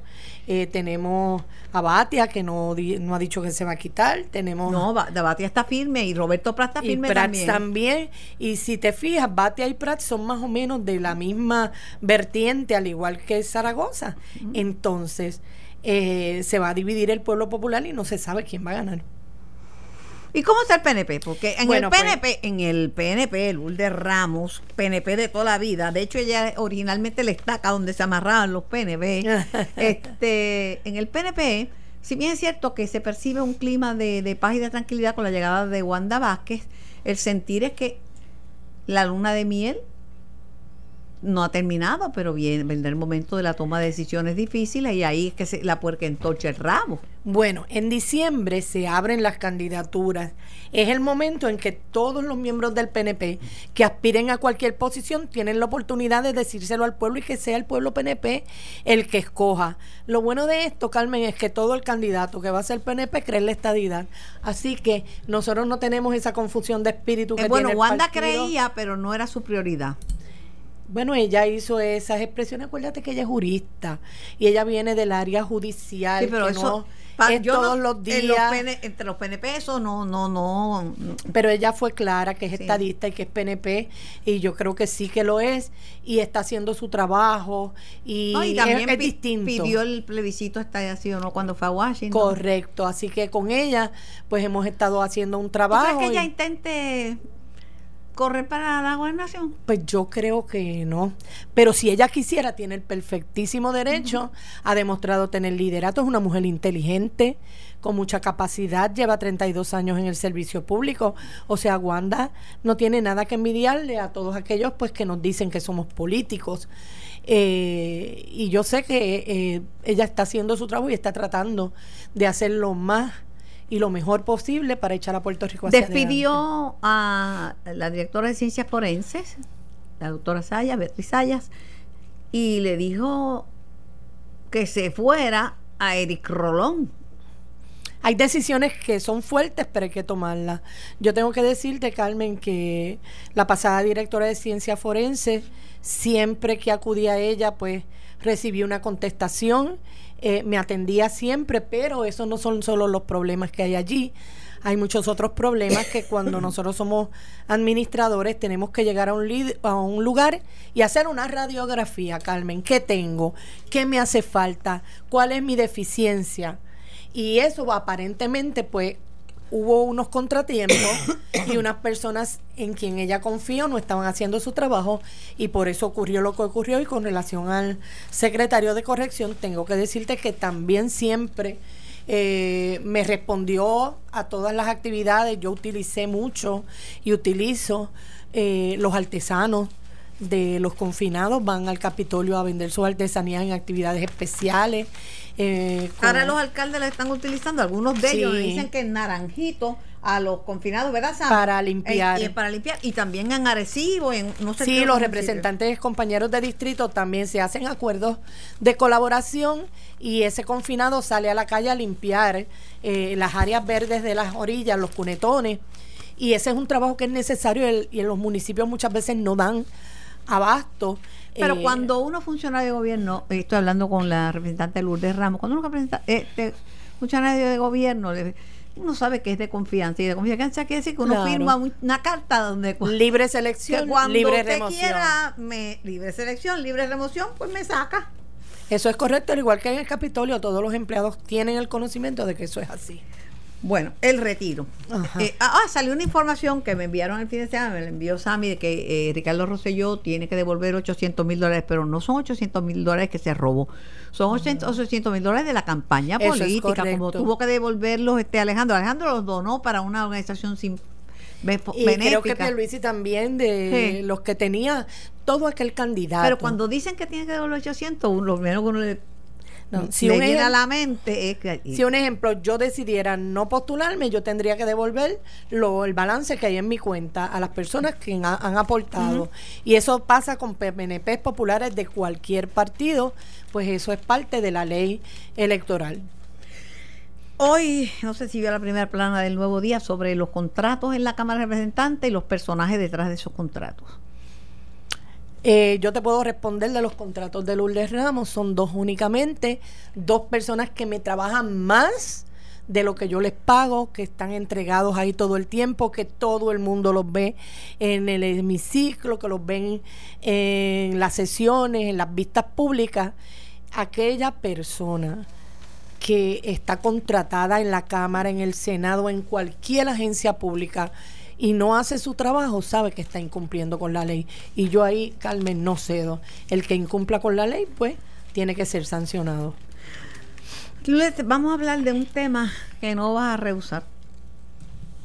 El retiro. Le decía yo a, a Juan Zaragoza que te precedió que y a otros, te lo dije a otros de los que me visitaron, ¿verdad? Que no podemos negar que hoy día eh, se da un mo- mejor momento para los policías porque se le va a permitir cotizar para el Seguro Social tanto a ellos como a los maestros. Los policías comienzan ahora en octubre, los maestros en el 2020. Carmen, gracias a un proyecto de mi autoría. Pero eso es un paso bien, bien hacia adelante, Lourdes. Te tengo que hablar con, e- de eso porque yo creo en eso, no porque lo hayas hecho y te esté pasando la mano. Pero llevaba años luchándolo. Pero qué bueno que se dio. Tú Qué sabes bueno lo que, que se dio. para mí, para mí, vuelvo y digo, si usted no cree en eso, no diga que no. Está bien, no lo queda. Pero yo digo, para mí, me parece que es un paso de justicia para unos profesionales que dejan el pellejo en la Eso calle. es correcto, que no tienen el derecho de tener un sistema de retiro con el seguro social como tenemos nosotros los demás servidores públicos y además de eso,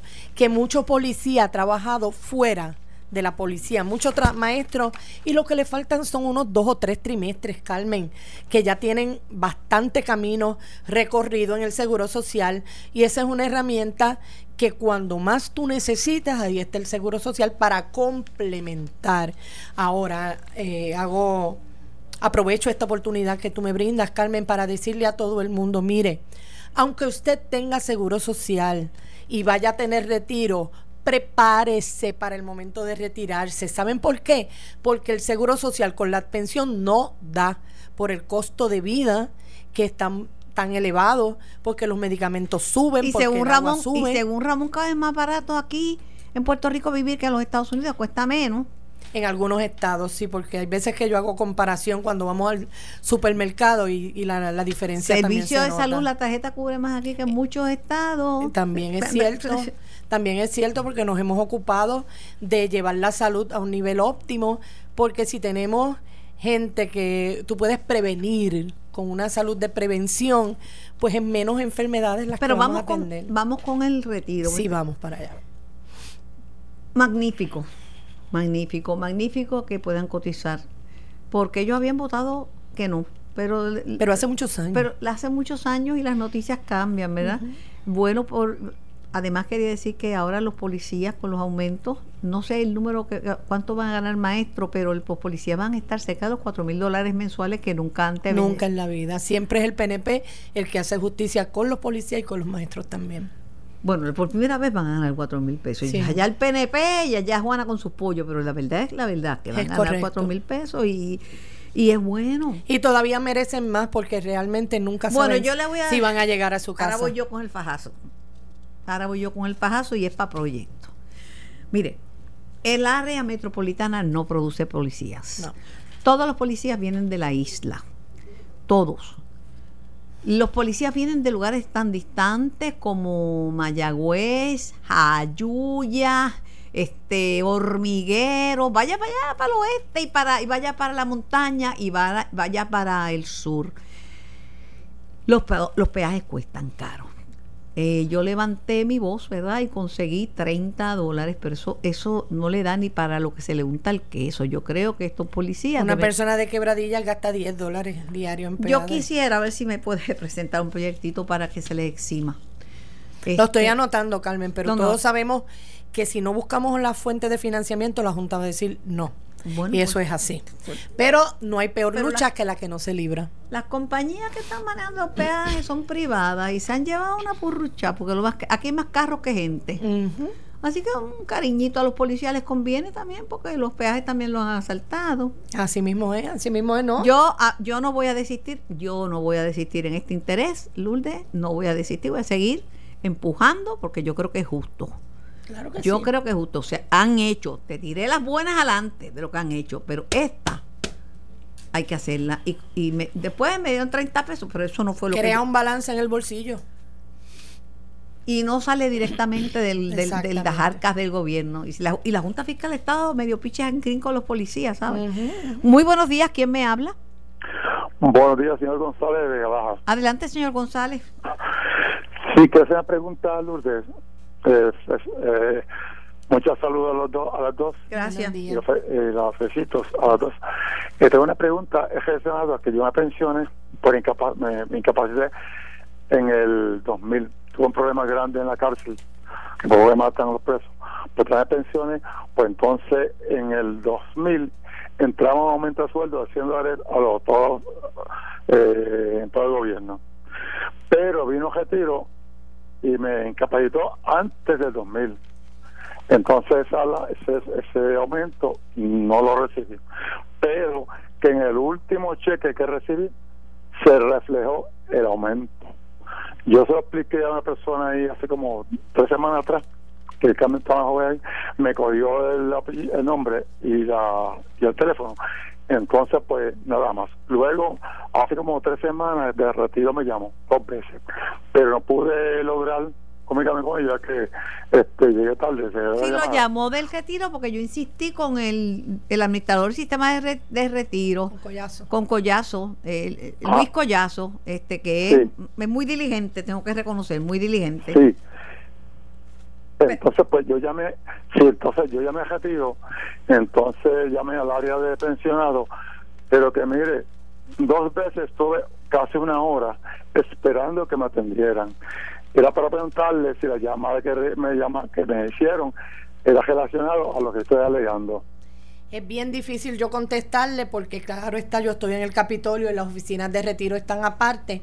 Sí, Se supone que después de usted haber tenido una pensión por incapacidad no reciba los aumentos. Los aumentos son para los empleados activos. Activos para los automáticos, sí. Ajá, pero no sabemos a qué se deben esos 100 dólares, si son por concepto del plan médico o qué otra situación eh, No, no, ser. ese, ese aumento era para todos los empleados del gobierno de Puerto Rico en el 2000. Pues debe hacer una alcancía porque probablemente pues haya un momento en que se los puedan cobrar y no quiero ser, ¿verdad? portadora de malas noticias, pero quiero que se prepare porque No, Lourdes, disculpa, disculpa, Lourdes. La alcancía la tengo yo allá porque yo me doy un montón de dinero a mí, por eso. Por eso. Va- pues vamos a ver si me deja el número. eh, otra vez, yo llamo a ver Sí. qué me dice el retiro sobre por, su caso. por favor, sí. No se vaya. es No, sí. no, no, con Sammy, me lo deja con Sammy. Buenos días, ¿quién me habla y de dónde? Sí, buenos días, buenos días. Eh, saludos, Carmen. Te habla Saludos. Heriberto Rodríguez de, del área de tu pueblo de Mayagüez. ¿Cómo no, Heriberto? Saludos. Saludos, saludos y un saludo muy cordial a, a la distinguida legisladora. Saludos. Mira, eh, es para una, una sugerencia. ¿Por qué eh, no se sugiere eh, la aportación de un dólar de cada ciudadano que tenga cuenta de teléfono, de teléfono celular, y ese dinero utilizarlo para, sea para para eso que estaban recomendando ustedes de, los de los peajes para los policías y también para el aumento que se le que, que, que bien merecido lo tienen Lo- el aumento de los policías ya está. Ya Ya, está, ese Gracias por su llamada, ya está. Eh, no es una mala idea la No que le está sí, pero presentando, por favor, no- la gente ya paga mucho impuestos. Exactamente, y estamos tratando de no aprobar ni un impuesto más, porque de eso se trata, de que yo te puedo salvar que te sobre más dinero en tu bolsillo. Sí, pero también este la verdad es que hay compañías que se ganan su buena purrucha y justo que sea proporcional. Para mí, Exacto. el cantazo que va a recibir Puerto Rico si le quitan el impuesto a la foránea, que yo creo que es poco, 4% es poco para lo que para lo que se ganan, ¿verdad? No, y que ellos lo pueden deducir Y- allá. exacto, es nada. Es, es bueno para la Bueno, reforma están federal. protestando porque somos nosotros los únicos que lo recibimos. Lo que pasa que- Pero y todo lo que nos dejan de enviar, que tenemos derecho, como es el seguro social complementario. Ahí no sacan cuenta, porque entonces sí que perdemos esto una millonada, igual que el Medicaid, el Medicare, que pagamos igual que los estados y recibimos siempre menos. Los veteranos reciben menos Pero beneficios aparte de en Puerto eso, Rico. aparte de eso, ellos después, lo que pasa es que Estados Unidos tiene una reforma contributiva eh, que, que le está ofreciendo que, que paguen cada vez menos las grandes corporaciones. Eso es así, Carmen. El retiro, ¿cómo está? ¿Cómo estamos para el Bueno, retiro? mira, nosotros queremos decirle a los pensionados que el ex gobernador Ricardo Rosselló y toda la Asamblea Legislativa hizo lo necesario para crear unas economías que fueron las responsables de que ese primer año usted cobraba su pensión. Ya están consignados y están eh, colectados los, en los fondos para pagar tu pensión este año también. Yo no me explico, Carmen, cuál es el empeño de la Junta en querer eh, perjudicar los más vulnerables. Yo no me explico cómo es posible que siendo personas mayores que el dinero no les da para compra de medicamentos, para todo lo que necesita un envejeciente, los pongan en ese estado de indefensión y de estrés emocional, Carmen, porque en mi oficina ll- llaman llorando. ¿Qué voy a hacer? ¿Cuánto me van a quitar? Y yo voy a dar la pelea hasta el final porque esa ha sido mi, mi batalla de toda la vida. Y yo creo que mientras la señora Yagresco se gane 600 mil dólares, es imposible que le quiera quitar 200, con los, bene- 300 con los dólares. beneficios adicionales se puede Claro, en un millón. En un millón de dólares. Y entonces yo quiero saber qué han resuelto. Han resuelto nada. Y al contrario, Carmen, se quieren meter en el retiro de la universidad, que es el único que nos queda saludable. Y eso tampoco lo vamos a permitir. Representante Luz de Ramos, gracias por la visita. Benito, el cuadro está lleno. Si, si te queda algún ayudante suyo, le tomamos los números, le contesta las preguntas. Muchísimas gracias, amigos. Carmen, y sobre todo a ti pensionado, tranquilo, vamos a seguir dando la batalla. Sabemos que la Junta cuando se empecine en algo va hasta la último, pero nosotros también. Esto fue el podcast de En Caliente con Carmen Jovet de Noti1630. Dale play a tu podcast favorito a través de Apple Podcasts, Spotify, Google Podcasts, Stitcher y notiuno.com.